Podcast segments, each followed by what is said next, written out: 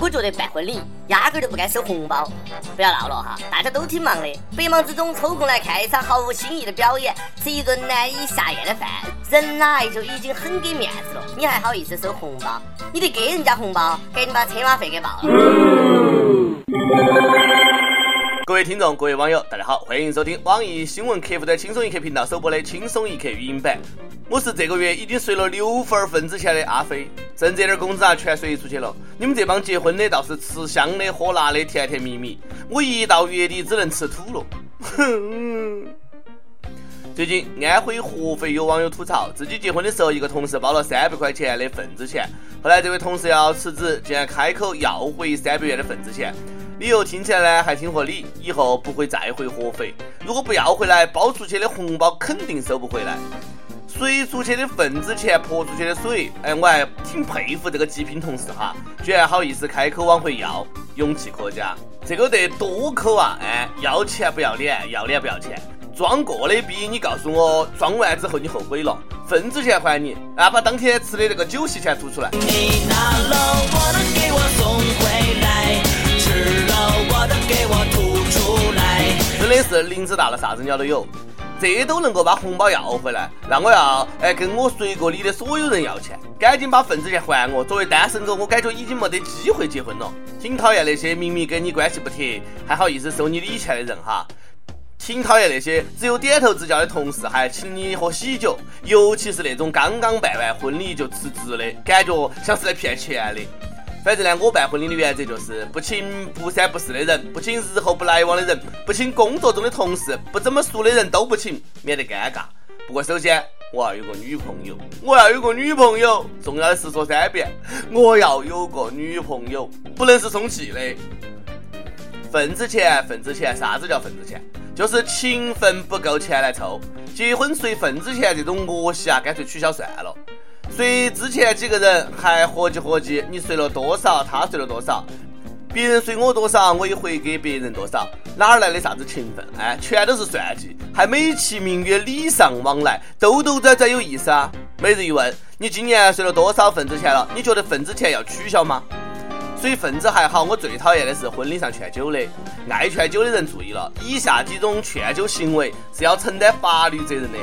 强迫人喝酒，明知对方不能喝，非让对方喝；没有安全护送醉酒的人；没有阻止酒驾导致车祸的。所以啊，以后谁再劝我酒，我就报警。我最讨厌的就是这种劝酒的人，不喝就是不给我面子哈。当时我真的想说，我还真就把你面子当鞋垫子了，你咋那么有面子呢？脸大呀？还有这种啊，你不喝就是瞧不起我，兄弟，你咋那么有自知之明呢？你咋知道我瞧不起你呢？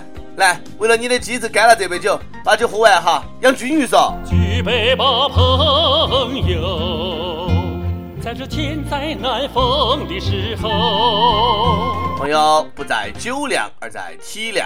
有首诗是那么说的：劝君更尽一杯酒，西出阳关无故人。你以为是让你再喝一杯吗？错，人家诗人的意思是，你敢再喝一杯，出门就懵逼了，不认识人了。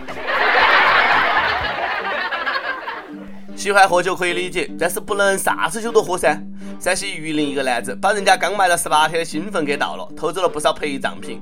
盗墓贼被抓之后呢，还给警察交流，说这个呃墓葬里面挖出来的茅台酒中华烟就是好，长这么大从来都没有喝过茅台酒，真的是太过瘾了。就这个 feel 倍儿爽。坟墓里面有首饰你拿了，坟墓里面有酒你喝了，坟墓里面有烟你抽了，也不怕把死人气活了啊？哎。盗墓嘛，也有盗墓的规矩噻。没看《寻龙诀》啊？凡开大墓，必须在地宫东南角点一支蜡烛，因为这样哎比较温馨和浪漫，可以缓解一下恐怖尴尬的气氛。人家盗墓罪是摸金校尉，你可倒好，摸酒校尉，我也醉了，跟旁边尸骨还来倒霉蛋，干一个噻，收了你。他乡的朋友啊，干了这杯酒。有人说，现在传统文化确实，再不保护啊，传统文化都被带到坟墓里面了。最近，重庆一个小学举行民俗文化、传统文化进校园活动。学校专门呢从乡下买来两头猪，请来村民讲述年猪的习俗，然后呢现场杀猪，讲猪的身体结构，磨刀霍霍像猪猪，非常形象具体的跟孩子们解释了啥子叫死猪不怕开水烫。杀猪都成传统文化的了啊！手工屠宰传统技艺，学校胆儿也是够肥的，也不怕爱猪人士来抗议。猪猪是人类的好朋友，猪猪那么可爱，怎么能这样子对它呢？有网友出来指责：昔日孟母三迁只为躲避杀猪，今天学校请来杀猪匠，现场操刀，让孟母情何以堪？怎么可以让小学生看到这么血腥暴力的场面呢？不怕孩子有心理阴影呐？不少人反击说，指责的人是小清新圣母，杀猪应该不会给孩子留下啥子心理阴影，光给看不给吃才会留下心理阴影。还有人说，你们城里人真的矫情，农村娃儿哪一个没有看过杀猪的？没有觉得有多血腥呢？只觉得趁人家的猪肉挺好吃的。哎呦，红烧排骨、回锅肉、卤猪蹄、猪血肠、酱大肘子、香肠腊肉、爆炒腰花、猪屁股、猪大肠，不说了，录不下去了。也有人说啊，这样的现场教育挺好，让那些四体不勤、五谷不分的学生知道一下，猪肉不是树上掉下来的，你们都要好好学习，否则以后呢，就像这只猪一样，任人宰割。各种观点都有，感觉呢，谁说的都有道理。反正我就记得我小时候看完猪配种，再看阉猪，北方也叫敲猪，深刻体会到生命的来之不易呀。你的皮肤是那么白，上辈子一定投在那富贵人家。不过猪肉还是适量吃为妙，容易胖。瑞典一个大学研究结果表明，体型正常的人就算不爱运动，死亡风险也比经常锻炼的胖的人少。而胖人就算锻炼，也不会活得更长。所以说，死胖子，死胖子，那都是有科学依据的。这下胖子们又有理由不去运动了，感觉好心塞。哎呦，这个世界对胖子是不是有点太过于残忍了？胖咋个了嘛？吃你们家的大米啦，喝你们家凉水啦，占你们家墓地啦？我还是希望胖子呢多去锻炼哈，只要你坚持锻炼，相信我，三个月以后你一定会变成一个健康的胖子，就像金山胖一样。